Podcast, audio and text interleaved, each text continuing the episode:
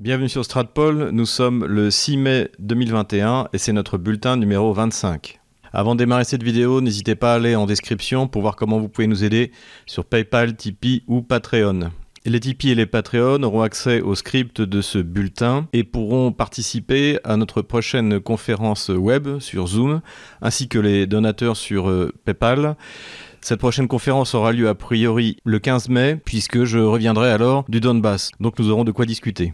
Commençons par une bonne nouvelle puisque la France vient de vendre 30 rafales à l'Égypte, dont c'est un succès supplémentaire, et de nouveau à l'Égypte puisque l'Égypte avait en 2015 déjà acheté de mémoire 24 rafales. On peut donc s'en féliciter, les Égyptiens peuvent s'en féliciter puisque ça fait de leur flotte aérienne une des plus puissantes de la région. Cela dit, reste la question du financement puisque l'Égypte n'a pas beaucoup d'argent. On ne sait d'ailleurs toujours pas vraiment comment est-ce qu'elle a pu payer les deux Mistral que la France lui a livrés. On peut espérer qu'un jour on ne verra pas arriver dans le budget de la défense française la nécessité de payer un milliard d'euros pour ces Mistral que Jean-Yves Le A refusé de livrer à la Russie. La première commande des 24 euh, Rafales, d'après nos informations, la moitié a été financée par des États du Golfe, sans doute l'Arabie Saoudite, et l'autre moitié que les Égyptiens s'étaient engagés à payer a finalement été financée par un crédit que les Égyptiens ont pris dans des banques françaises. L'Égypte n'est pas l'Ukraine, il y a une chance que la France soit payée.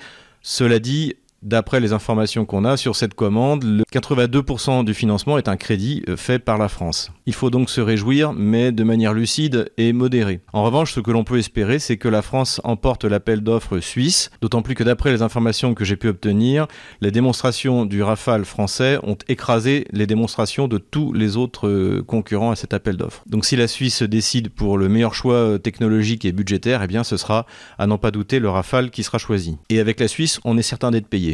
Les Ukraineries continuent en Ukraine et particulièrement à Kiev où le 28 avril dernier a eu lieu une manifestation pour commémorer la création de la SS Galichina. Cela appelle plusieurs remarques. Tout d'abord, les défilés commémoratifs de la SS Galichina ne sont pas quelque chose de nouveau. Cela existe depuis longtemps et même bien avant Maïdan. La différence, c'est que cette fois, ce défilé a eu lieu à Kiev alors que d'habitude, il a lieu dans l'ouest de l'Ukraine, en Galicie, forcément, où il s'agit de commémorer la principale bataille à laquelle cette Waffen-SS a participé, c'est-à-dire la bataille de Brody en juillet 1944. Pourquoi l'Allemagne nazie a-t-elle eu besoin de créer une Waffen-SS ukrainienne? D'autant plus que pour euh, l'Allemagne nazie, les Slaves étaient des sous-hommes. Et d'ailleurs, Erich Koch, qui dirigeait le Reich Commissariat, qui euh, dirigeait l'Ukraine à l'époque de l'occupation nazie, considérait les Ukrainiens, je cite, comme une race de lapins. Eh bien, à partir de 1943, après la bataille de Stalingrad, les effectifs allemands ont commencé à fondre euh, comme neige au soleil et il a fallu trouver des supplétifs. Par conséquent, les exigences de pureté raciale initiale de la Waffen-SS ont été mises de côté. On voit notamment sur ces images le recrutement de SS albanais pour la division SS Skanderberg, qui sont inspectés ici par le grand moufti de Jérusalem, et là également les SS bosniaques de la division croato-bosniaque Anchar. Les nazis créent donc cette Waffen-SS ukrainienne, qui recrute essentiellement, comme son nom l'indique, en Galicie, puisque c'est la partie ouest de l'Ukraine qui venait d'être annexée euh, par Staline en 1939, après l'accord de partage de la Pologne avec Hitler.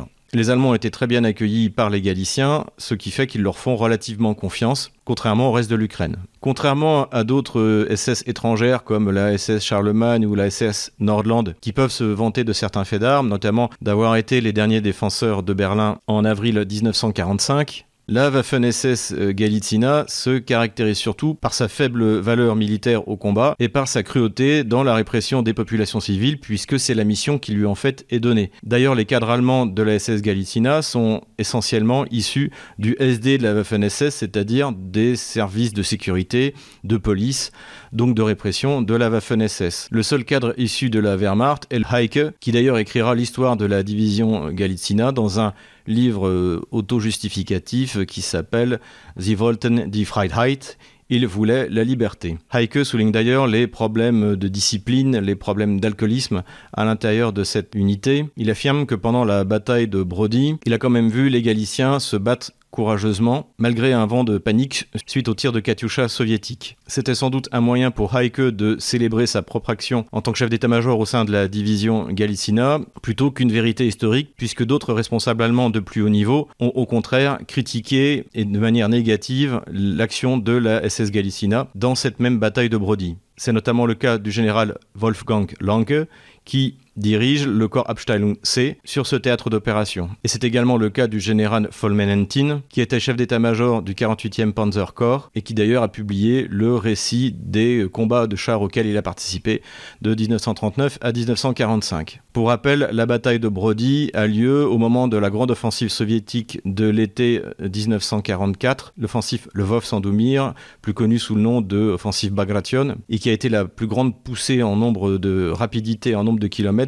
de toute la Deuxième Guerre mondiale, toute armée confondue. Et en fait, la ville de Brody, où les Ukrainiens étaient en second échelon de défense, a été encerclée et a été liquidée dans l'offensive générale et foudroyante de l'armée rouge à l'été 1944. Ce qui reste de la SS Galicina est également déployé pour réprimer les populations civiles, donc en Volhynie, en Pologne, en Slovénie, en Slovaquie, et même certains éléments seront envoyés en France. Finalement, ce qu'on peut dire, c'est que les unités de représailles ukro-nazis que l'on a vues et que l'on voit encore agir en Ukraine, comme le régiment Azov, comme le, bataillon Donbass, comme le Pravi Sector, sont les dignes héritiers de la SS Galicina, dans la mesure où ils sont nuls pour la guerre, mais très doués pour la répression et le massacre de civils.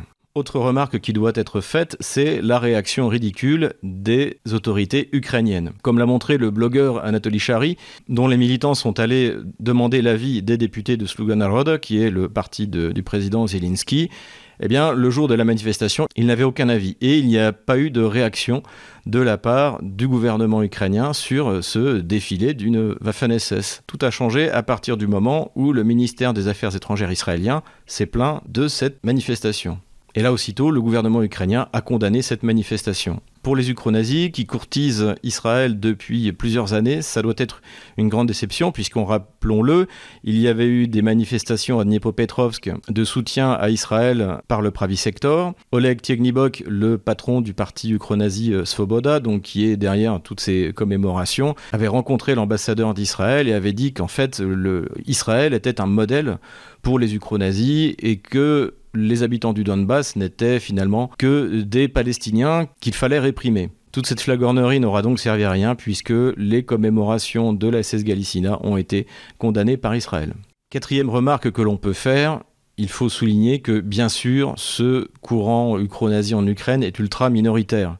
Il est utilisé par les élites ukrainiennes mais en soi il ne représente rien et se concentre essentiellement à l'ouest de l'Ukraine, en Galicie ou en Volhynie. Maïdan n'a pas amené les nazis au pouvoir. Il y a eu effectivement, dans un court moment avant l'élection de Petro Poroshenko, trois ministres ukro-nazis, dont le ministre de la Défense, mais ça n'a duré que quelques mois. Et au contraire, aussitôt, pour réprimer les potentiels soulèvements russes dans l'est de l'Ukraine, ce sont des oligarques juifs qui ont été nommés gouverneurs, comme Taruta dans la partie du Donbass occupée par Kiev, ou Kolomoisky euh, à Dniepopetrovsk. Rappelons également que Pravi Sector a un camp d'entraînement à Dniepopetrovsk qui lui a été fourni à l'époque par Igor Kolomoisky. Le président Poroshenko a pris par la suite comme Premier ministre Vassili Grossman, qui est juif. Le président Zelensky, qui a succédé à Poroshenko, est également juif. Donc l'Ukraine n'est pas antisémite. En revanche, les élites de gouvernement ukrainiennes, comme le ministre de l'Intérieur Avakov, n'hésitent pas à financer des groupes qui sont effectivement nazis, antisémites, mais qui de toute manière détesteront toujours plus les Russes que les Juifs. Dernière remarque, cette commémoration de la SS Galitzina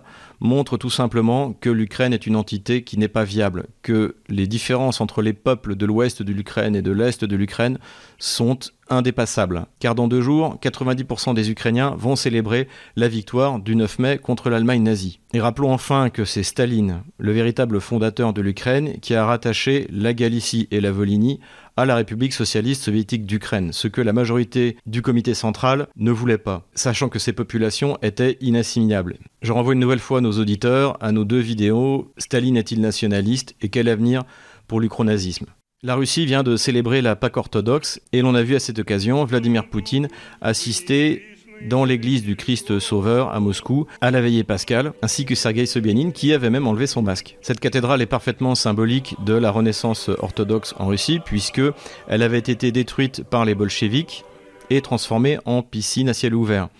Et il avait fallu attendre la deuxième moitié des années 90 pour qu'elle soit reconstruite à l'identique par la mairie de Moscou. L'on a vu également la première veillée pascale dans la nouvelle euh, fantastique cathédrale de l'armée russe et assistait à cette cérémonie le ministre de la Défense Sergei Shoigu, que l'on voit se signer également avant les défilés de la victoire le 9 mai, et son chef d'état-major, le général Gerasimov, tous les deux sans masque comme le reste de l'assistance. La présence et la piété affichée de ces hommes d'État russes dans les cérémonies orthodoxes montrent deux choses. Tout d'abord, nous l'avons déjà dit, mais la Russie n'est pas un pays aconfessionnel, mais multiconfessionnel. Ensuite, la laïcité en Russie n'est pas une religion, n'est pas la religion athéiste en fait que l'on peut trouver en France, mais tout simplement une séparation du temporel et du spirituel dans cette euh, relation entre l'État et l'Église qui est définie dans l'orthodoxie par le terme d'harmonie ou de symphonie. Et à part l'ultra-minorité gauchiste russe, cette symphonie ne dérange personne, ni les non-croyants, ni bien sûr les orthodoxes, ni les musulmans, ni les bouddhistes, ni les juifs, ni les catholiques, ni personne. Exemple à méditer donc. Quelques nouvelles du Brésil que nous avons eues grâce à notre ami Nicolas Dolo, qui est un intervenant régulier sur notre canal. Plusieurs manifestations monstres ont eu lieu dans les grandes villes du Brésil le 1er mai, notamment à Sao Paulo, comme on le voit sur ces images, où euh, les gens chantent l'hymne national euh, brésilien, sur l'Avenida Paulista, mais également à Brasilia, à Curitiba, à Salvador, donc dans toutes les grandes villes brésiliennes. Ces manifestations étaient des manifestations de soutien à l'excellente gestion du Covid par Bolsonaro et c'était également des manifestations anti-gouverneurs puisque alors que l'État fédéral a voulu éviter le confinement, les gouverneurs, de leur côté, se sont lancés dans un confinement à la française qui a été catastrophique pour l'économie brésilienne. C'est le cas notamment, et nous en avons déjà parlé avec Nicolas Dolo, du gouverneur de Sao Paulo, João Doria, qui est le représentant de l'oligarchie financière qui sévit au Brésil. Ce qui fait que Bolsonaro, en bon nationaliste, eh s'oppose à la fois à l'oligarchie financière et à la gauche marxiste qui, comme d'habitude et partout dans le monde, font excellent ménage. Signe également des bonnes relations entre Bolsonaro et Vladimir Poutine, le fait que le chauffeur brésilien d'un joueur brésilien du Spartak qui avait été coincé pour trafic de drogue, de méthadone en fait, qui était à destination de, bah, son employeur, a été libéré puisque l'affaire avait fait du bruit euh, euh, au Brésil. Il est évident que c'est un geste de soutien indirect du Kremlin à Bolsonaro. Et d'ailleurs, Bolsonaro a fait une déclaration avec euh, ce chauffeur à ses côtés sur sa chaîne YouTube. Pour finir sur une note un peu plus légère, on a vu certains réseaux sociaux russes se moquer de l'annonce par un officier de la marine américaine de la création du premier équipage d'hélicoptères 100% LGBT au sein de la marine américaine. Ça a bien entendu beaucoup fait rire les Russes et notamment les blogueurs spécialistes des questions de défense et d'armement. Voilà, c'est tout pour aujourd'hui. Je vous dis à bientôt pour notre prochain bulletin et pour nos Tipeee, nos Patreon et nos PayPal pour notre prochaine conférence Zoom le 15 mai. Notez bien la date.